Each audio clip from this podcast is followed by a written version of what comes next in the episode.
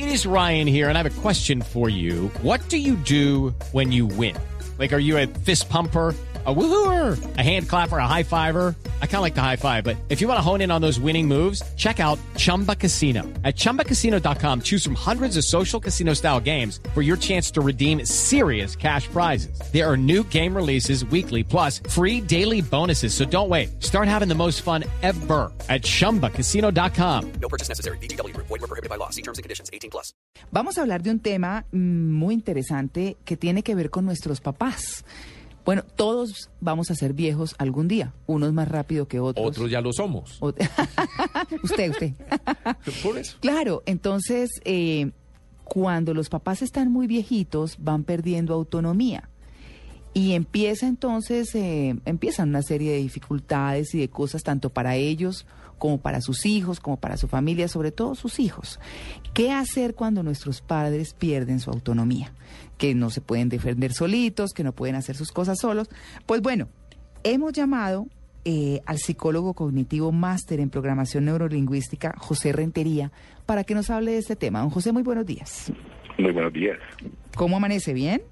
Pues muy bien, muy bien. Una mañana, mañana soleada aquí en Medellín. Claro, ¿cuándo empezamos a ayudar a nuestros papás y cuándo notamos que pierden su autonomía sin que sea una cosa que parezca lógica? Claro, es que hay una cosa interesantísima y es que el que ayudaba antes, el que era fuerte antes, el que siempre era nuestro, nuestro ícono de poder, paralelamente a nuestra crianza, a nuestro crecimiento y a nuestro fortalecimiento, pues se va haciendo débil. El asunto es que nosotros empecemos a detectar cómo ese ícono de fuerza va perdiendo el poder a medida que nosotros lo vamos ganando. Eso es una especie de relevo de fuerzas. Los hijos, cuando estamos en este en esta carrera pues de, conseguir nuestras cosas, de triunfar en la vida, vamos perdiendo de vista ese deterioro. Y eso es lo que se convierte a veces en un problema. O sea, cuando ya tenemos que abandonar el nido, nos damos cuenta es que nuestros papás están supremamente débiles Mm. y ya se nos convierte eso en un, en un verdadero problema. ¿Qué hago con mi papá? ¿Qué hago con mi mamá? Sí. El asunto es que paralelamente vamos soltando nuestras alas y vamos viendo que estamos en condiciones de volar. Debemos ir preparando a nuestros papás para que de una vez organicen el nido que estaba armado para nuestra crianza y lo puedan tener listo para ellos, para que regresen a su mundo, a su tiempo. Es irónico porque en ese momento ya el nido debe ser un nido muy seguro, pero para ellos, no para los hijos. Claro. Entonces es una, es una especie de ironía, es una cosa muy Se extraña. invierten los papeles. Se invierten completamente y es cuando ya los hijos deben empezar a ayudar, a concientizar a los papás. Bueno, papá, ya no necesitamos estas escaleras de esta manera, hay que ponerle ya unos, unos pasamanos interesantes. Ya no necesitamos que la casa esté eh, de esta manera, como con tantos elementos. Vamos a hacer una casa más prolija, una casa más simple, para que usted pueda salir rapidito. Usted debe estar en primer piso. Salgamos de tantas cosas, que mire que yo ya tengo mi casa, o mire que yo ya vengo solamente de visita. Oiga, sabe que usted está mencionando una cosa muy importante porque en alguna oportunidad viendo distintas parejas de distintas edades comprar casa, mientras unas pensaban en la decoración, en la cosa, había una pareja mayor muy particular que decía, no, quitémosle ese escalón porque nosotros ya estamos muy cerca de la vejez y eso se nos va a volver un problema. Entonces mejor, eh, digamos que la sala tenía un bajo nivel, no, hágame la mejor plana. Terminemos la plana plana porque vamos a tener problemas. Inclusive en una construcción alcancé a ver en, un, en el sitio donde estaban las escaleras, al lado, la gente, los que iban a comprar querían un espacio para tener la opción de poner un ascensor a futuro para una casa de tres pisos. Exactamente. ¿Mm? Es Proyectarse en el tiempo y saber qué va a suceder. Sí. Nuestra vida es un ciclo. Es una cosa que nos va a Pero- suceder, como bien lo planteabas ahora, a todos. Claro, pero ¿cuál es la forma para uno poder acompañar a los padres en ese proceso cuando no hay cierta resistencia en ellos? Porque también sucede que muchos hijos hay veces se vuelven sobreprotectores, es el caso contrario, y los padres se sienten, sienten que los están eh, subvalorando de alguna manera. ¿Existe alguna fórmula para acompañarlos en ese proceso de concientización? Claro, existe la palabra. La palabra siempre va a ser nuestra gran herramienta para comunicarnos. Es una ventaja saber cómo son nuestros papás, saber si mamá es terca, papá es terco, yo Uy. soy terco. Es llegar a la comunicación efectiva, pero desde la asertividad, que esa es una palabrita que a veces nos confunde a muchos. La asertividad es simple. Ni soy impositivo, ni soy una persona débil y tímido a la hora de hablar. Soy una persona que argumenta claramente y esa es la persona asertiva. Oiga, eh, Entonces, encontrar el tono correcto para hablar con los papás y de esa conversación sacar qué es lo que ellos quieren. Claro, usted, Porque- usted ha mencionado, discúlpeme Natalia, es que es que eh, nuestro invitado, eh, José Rentería, ha mencionado algo que es muy importante y es cuando los, los viejitos son tranquilos, hay unos que pero hay otros que son muy difíciles, Claro, que la argumentación no da, ¿no? pues pero de, de ninguna manera, obviamente, porque es que a medida que vamos perdiendo fuerza, también vamos teniendo una disminución cognitiva, no solamente motora. Mm, Entonces ya no pensamos tan rápido. Obviamente ya las, las ideas se van se van improntando en nuestra mente y nosotros quedamos con esa sensación de que somos fuertes. Porque fuimos fuertes para la crianza, tuvimos que ser fuertes para sacar adelante a los hijos. Y ahora como me van a decir de repente de la noche a la mañana que yo soy débil, que yo ya no me puedo valer por... pues, Pero, pero eso hay forma, eso hay forma de, de prevenirlo, De hay forma de, sí. sí, de, de yo, yo que me acerco rápidamente a la tercera edad, si es que ya no estoy dentro de ella, eh, ¿cómo hago para no convertirme en un viejito gruñón? Pues hagamos una cosa. Yo los invito a lo siguiente. El tema está interesantísimo. Tenemos que irnos a voces y sonidos. Y la verdad es que hay muchas preguntas. Porque muchos tenemos los papás viejitos. El mío es divino y no molesta, la verdad. Pero conozco viejitos y viejitas muy difíciles, como todos somos distintos. Entonces, para poder, digamos, dar la información completa, eh, mm, René, no sé, eh, José Rentería, si usted nos permite que nosotros eh, más adelante lo llamemos después de voces y sonidos y continuamos con el Eso es tema. lo que pasa en esta casa. A mí siempre me interrumpen mis preguntas. hombre. Claro que sí, yo soy un viejito tranquilo. Yo- Muy bien, José. Entonces, volvemos con el tema que está bien interesante después de voces y sonidos. Ya regresamos. Estamos en Blue Jeans de Blue Radio. Para quienes están llegando a nuestra frecuencia, antes de ir a voces y sonidos, estábamos hablando de cuando nuestros papás empiezan a perder su autonomía que la vejez empieza a quitarles no solamente habilidades motoras, sino también el tema cognitivo, el tema de las habilidades mentales, que se les olvidan las cosas, en fin. Eso los hace o más tranquilos o agresivos, o si su personalidad ha sido esa durante toda la vida, pues tal vez se agudice, en fin.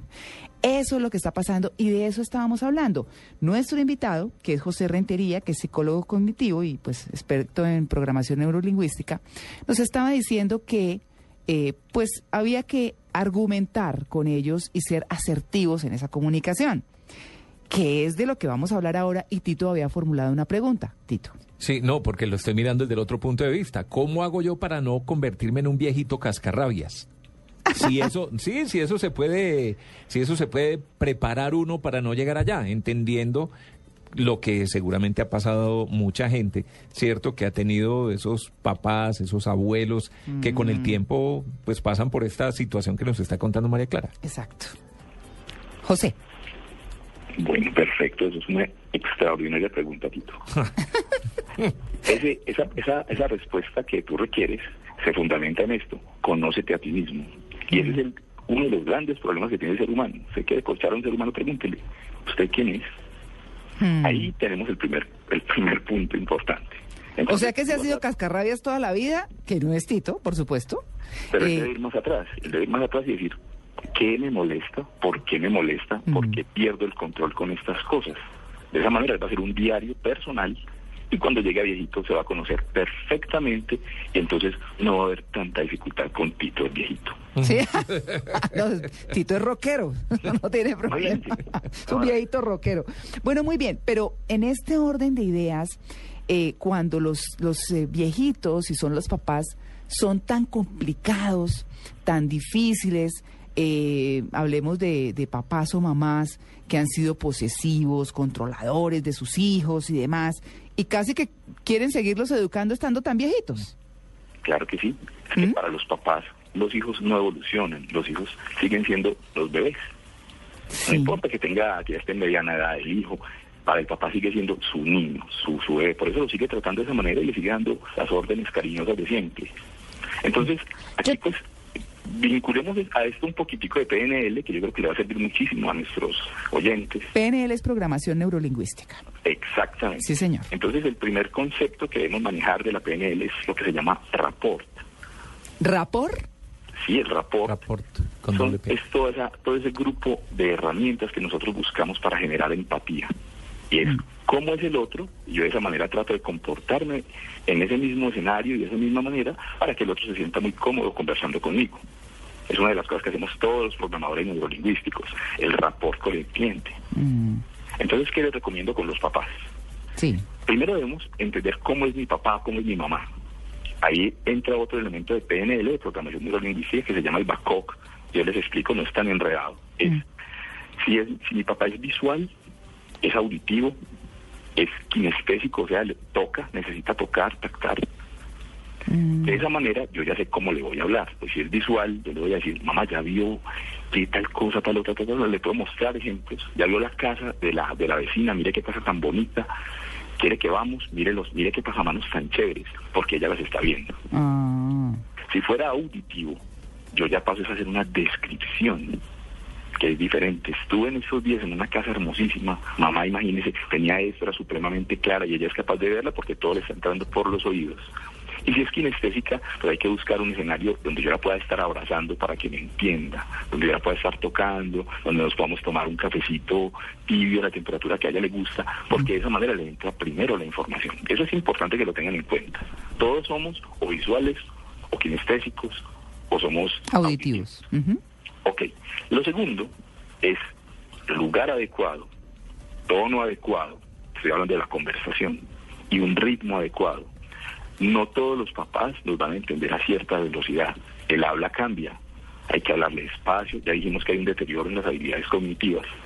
El tono es muy importante porque van a pensar que lo estamos regañando. Ese es otro de los problemas que... Pero no me regañe, mi hijo. Pero es que hay unos que sí regañan, hay hijos que regañan a los papás. Mm. Claro que Sí, sí, sí. porque pierden, porque pierden precisamente eso, no están, no están cómodos con ellos porque dicen, mi mamá sí es terca, es que usted no me entiende, mamá. Y la cuestión es ir a su escenario, entenderlos y empezar a hablar su lenguaje. Entre otras cosas, por lo, de lo que usted está diciendo que es tan importante, porque a medida que pasan los años uno va queriendo hacer lo que quiere, no lo que los demás le dicen ni lo que les provoca, sino lo que uno quiere, ¿o no? Obviamente, además ellos son un ícono de control. Mm. No hay papá que no haya controlado, pues si no lo controlara a sus hijos, los hijos harían lo que quisieran. Mm. Entonces, como la idea es encontrar la autonomía, liberarnos de alguna manera. Ellos siguen siendo un ícono de control.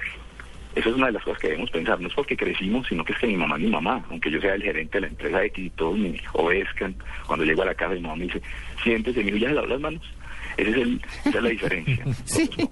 Eso no cambia. Pero ¿es, es esto un poco más difícil de pronto en, en hijos únicos? Porque es que yo creo que la situación cuando se comparte con alguien, pues eh, de, de pronto hay, una, hay uno de los hermanos que puede ser un poco más consciente de la situación. En un hijo único, por ejemplo, ¿cómo puede ser el, el proceso? Pues pensando que, que hay una relación, digamos, un poco más íntima. Tienes mucha razón, eso es bien interesante ese tema, porque cuando uno es hijo único, que eso me ataja muchísimo, los hijos únicos tienen todas las miradas encima. Mm. Es el protagonista de la vida de los papás. Ellos no han tenido la necesidad de bifurcarse para, para atender a varios, a varias crías.